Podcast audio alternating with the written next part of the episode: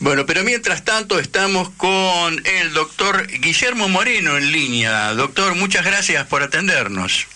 Eh, un placer en saludarte, gracias por llamar. Lo único como para que no soy licenciado en Economía y tengo ah. una maestría en Relaciones Internacionales, pero para que no me digan que hubo abuso, viste, que lo único que me falta, entre otros, eh, hizo 35 juicios, Mañeto, 35, así que no quiero que me haga uno más por títulos y honores que lo tengo. Bueno, eh, Simplemente tengo, soy máster en Relaciones Internacionales y tengo una licenciatura en Economía. Perfecto, perfecto, vale la, vale la aclaración.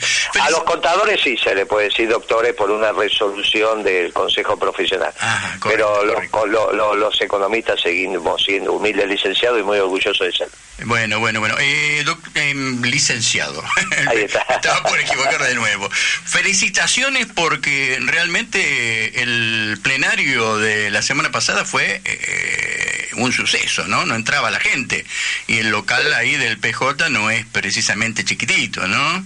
Este, sí, hay mucho, hay mucho entusiasmo Hemos hecho una lista realmente de, militantes, hemos hecho una lista que se está construyendo de abajo para arriba, como se hace cualquier proceso revolucionario, de abajo para arriba. Así que en eso estamos.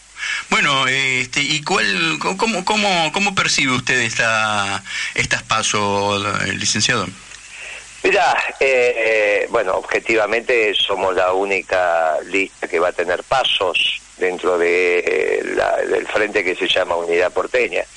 Del resto estaba con lista única, así que nosotros somos tres listas y hay que competir. Me parece que está muy bien, fue muy lograda, el, fue muy, muy bien logrado el frente.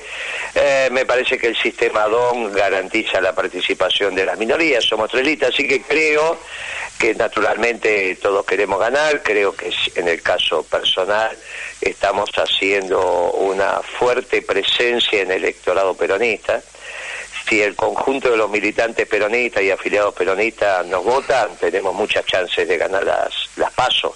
Y esto transformaría la política en la Argentina. Por eso estamos diciendo que estamos transitando los albores de la Revolución Nacional Justicialista porque bueno, nunca se dio la posibilidad de internacionalizar nuestra revolución, ¿no? Eh, vos sabés que finalmente Perón hizo una doctrina que era para todos los pueblos del mundo.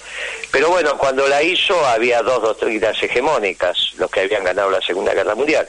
Pero esas dos doctrinas hegemónicas han colapsado, han terminado. Una con la caída del muro de Berlín y otra ahora con la llegada de Trump, que puso en crisis el consenso de Washington. Por lo cual, la única doctrina que quedó es la nuestra. Bueno, llegó el momento de decirle a los pueblos del mundo que acá estamos los peronistas. Lo han tomado a Perón en Latinoamérica, ¿no? El propio Chávez hablaba mucho de Perón. Sí, claro, claro. a mí me este, tocó llevarle... A mí me tocó llevarle a Chávez las obras completas de Eva, así que la verdad que Sí, sí, sí, Perón, eh, Chávez leía mucho a Perón, leía mucho a Eva. Em, eh, algo que no se está diciendo, porque claro, no conviene, ¿no? Este, eh, estas pasos y estas tres listas que se están presentando en Capital Federal son tres listas entre compañeros, no hay chiporroteos, hay una, una presentación muy, muy prolija, ¿no? Bueno, yo obviamente por mis propias características profesionales mi debate tiene que ser con Lustó. Le ofrecí el debate a Lustó, se la pasó 10 años hablando de mí, desde el 2007 que viene hablando de mí, me parece que lo correcto ahora es que los dos que somos candidatos debatamos, pero bueno, vamos a ver si, si lo acepta, vamos a ver si lo acepta, porque lo tiene que aceptar porque somos de dos espacios distintos. Pero bueno, no me ha contestado, ya se lo dije públicamente más de tres veces la semana pasada, pero bueno, no ha contestado. Y yo quiero aprovechar para liberarlo, este, eh, licenciado, eh, su, su, profesión justamente, para una opinión sobre este sincericidio que cometió Duhovne, no sé si usted lo estuvo escuchando, este, pero por las dudas, eh, si no lo escuchó y para que los oyentes lo tengan presente, le vamos a pedir a Nicolás Carubelo que lo suelte y lo escuchamos. La tasa de interés es carísima, ¿no? Bueno, la tasa Yo iba a preguntar eso, ¿el peso dónde? Ahora somos todos especialistas en LEVAC. La tasa de interés, por primera vez en muchísimos años, desde que esté este gobierno, le gana a la inflación. ¿Pero hay bicicleta financiera? No, no hay bicicleta financiera, Marcelo. Lo que hay es una transferencia de recursos desde las familias hacia las empresas. ¿no? Lo que hay es una transferencia de recursos desde las familias hacia las empresas. Bueno, ¿es un sincericidio o no lo es? Mira, estos son unos salvajes.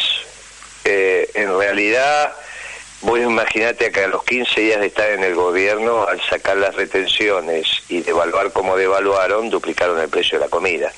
Al duplicar el precio de la comida, le metieron la mano en el bolsillo a todos los sectores populares, a los sueldos, salarios, a las jubilaciones, a las pensiones. A partir de ese momento, todo el resto de lo que puedan decir agrega esa brutalidad de sacarle la comida de la boca a la gente. Ahora, una vez que vos le sacaste la comida de la boca a la gente, ¿qué otra brutalidad más importante vas a hacer? Ninguna. Entonces, esto que están diciendo, bueno, es como sobre llovido mojado. Bueno, nada, vos estás empapado y después pasás y una señora tiró un balde de agua y te mojó. Bueno, ya está mojado. En realidad, una vez, esto no lo habían hecho desde Perón y Eva, que nadie se metió con el precio de la comida en la Argentina. Nadie. Nadie. No es que hay una transferencia de ingreso de la familia a las empresas. Le sacaron la comida de la boca a la gente. De tal brutal que es, no lo queremos ni internalizar. Porque es mucho más brutal dejar a la comida, a la gente sin comida. Esto no lo hizo la fusiladora, esto no lo hizo Ganía, esto no lo hizo ni Videla. Videla sacó las retenciones cuatro años después de gobierno, este la sacó a los 15 días. Entonces esta brutalidad de este gobierno oligárquico no lo hizo nadie. Entonces esto que estoy escuchando es como juego de chicos. El sincericidio es que hace 70 años que no gobernaba un oligarca estas tierras. Y ahora está gobernando un oligarca, un representante de las mil familias, porque este no es Macri, este es Blanco Villegas. Este es un error que cometimos de decir que Mauricio es Macri. Ahí tenés un psicólogo, me pareció escucharte, ¿no? un psicólogo. Bueno, entonces pregúntale quién lo educó. Si piensa que lo educó el padre Franco Macri o lo educó la madre Blanco Villegas. Lo educó la madre. Este tiene una cabeza oligarca. Si lo hubiese educado un padre, era un tanito que habla, viste, qué sé yo, que se quedaba con las monedas del sector público, que una obra, que te pijoteaba el cemento que ponía en una represa, que te decía que hacía lo que no hacía. Pero bueno, no, lo educó Blanco Villega, los dueños de la vaca del sur de la provincia de Buenos Aires. Por eso lo primero que hizo fue sacarte la comida de la boca. Ahora, eso es el tema grave. Fue educado por una familia oligarca y tiene cabeza de oligarca. Nosotros nos equivocamos. Pensamos que era Macri, ¿viste? Y estábamos acostumbrados a verlo Franco y bueno, un poquito de evasión, un poquito de minas, un poquito de cosas, un poquito, ¿viste? No, no, no, no es eso, no, no, no. Esto es muchísimo más grave.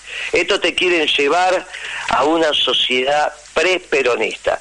Por eso, cuando Lustó salió con su campaña diciendo que va a evolucionar, viste que dice evolución, no se puede evolucionar un gobierno oligárquico, hay que revolucionarlo. Por eso los peronistas salimos a hablar de revolución. Bueno, eh, si, eh, no, lo quiero distraer demasiado, pero yo leo dos cosas de, estas frases que largó Duhovne, ¿no? Dice, él muestra como un eh, algo fenomenal que la tasa de interés eh, le gane a la inflación, pero eso no es lo que los bancos hacen, principalmente en este momento que las tasas de interés internacionales son muy bajas, no es lo que los bancos hacen cuando no tienen plata para devolver los depósitos. No, lo que están haciendo es, en términos técnicos, como son unos descerebrados, tienen el déficit fiscal más alto en la historia en términos permanentes, porque este déficit fiscal solo se alcanzó en la época de Rodrigazo, pero por un instante muy pequeño, y a la salida del gobierno de Alfonsín. En términos permanentes, como está pasando ahora, este déficit fiscal nunca lo tuvimos. Para financiar este déficit fiscal, o monetizan la economía vía emisión monetaria, que es lo que acontece también, o se y a monetizar en dólares, pero son en pesos, por lo tanto tienen que cambiar dólares y pesos. Lo financia el Banco Central con adelantos transitorios, que significa ganancia futura del Banco Central que te la dan ahora, ¿está bien? O porque le prestan plata en pesos, o porque vía deuda externa, al vender los dólares, le dan pesos, tienen que financiar el déficit fiscal vía monetización, vía, vía eh, eh, monetización del déficit, emitiendo pesos. Después los tienen que secar, porque si no los secaran, la inflación sería insoportable y ya estaríamos en hiperinflación. Entonces, para secar la plaza, por un, con un brazo mandan plata a la calle y por otro lado la retiran. Para retirarla tienen que poner un incentivo y esa es la tasa de interés. Y esa tasa de interés era que llegó al 38% el año pasado y que ahora está en el 26%. Pero como el tipo de cambio en un año es más o menos el mismo, te estás endeudando a una tasa de arriba del 10%. Eh, y dígame... De 10% anual. Eh, Guillermo, eh, este 7% de tarifazo que le meten a los combustibles ahora, antes de las elecciones, ¿qué nos espera después? Eh, ¿No va a detonar la inflación? Porque todos sabemos que los combustibles se repasan a todos los precios. Pero claro, vos imaginate que 7%, 8% lo que yo daba en todo el año, y estos salvajes te lo dan de un día para otro. Ese aumento era el que yo daba en un año. En un año dábamos el 8%. Por eso hasta ahora, hoy hasta estaba gritando la sociedad rural. Es una barbaridad lo que lo que están haciendo. Eh, es de un nivel de inconsistencia, de incoherencia, de salvajes. No hay que adjetivo ya para este gobierno, pero fundamentalmente yo me detengo en algo que es muy contundente. Le sacaron la comida de la boca a la gente. Entonces hay que volver a votar al peronismo para que la gente vuelva a comer. Sabe que yo eh, ando por la zona del abasto y converso mucho con, con, los vecinos, con la gente que vive en la calle, con algunos empresarios también, por, por mi característica. Y la gente me dice, digan lo que digan, y esto es repetido, Guillermo, ¿eh? digan lo que digan, Moreno nos cuidaba. Mira, nosotros teníamos un gobierno que quería al pueblo nos habremos equivocado, habremos acertado, pero el amor se transmite y se entiende. Nosotros éramos un gobierno que queríamos al pueblo. Y especialmente la Secretaría de Comercio, que era uno una de, los, de las orgánicas más peronistas del gobierno, esto se expresaba con precisión. Entonces, eh, las acciones nuestras tendían a, a lo que hay que hacer, que es cuidar a los de abajo, cuidar a los descamisados, como nos enseñó Evita.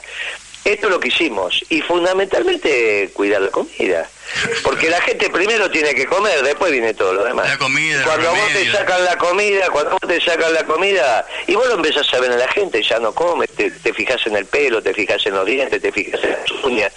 Porque bueno, después de un año y medio de gobierno oligarca, el cuerpo se te empieza a deteriorar. No es lo mismo que le mande polenta y fideo todos los días que le mande proteína, no, no es lo mismo. Eh, no es lo mismo. Guillermo Moreno, eh, muchísimas gracias por habernos atendido. le, pido, le pido un mensaje para estas eh, elecciones. Y mira, yo le pido a los compañeros que vuelvan a votar las listas peronistas, le pido que nos voten en estas pasos.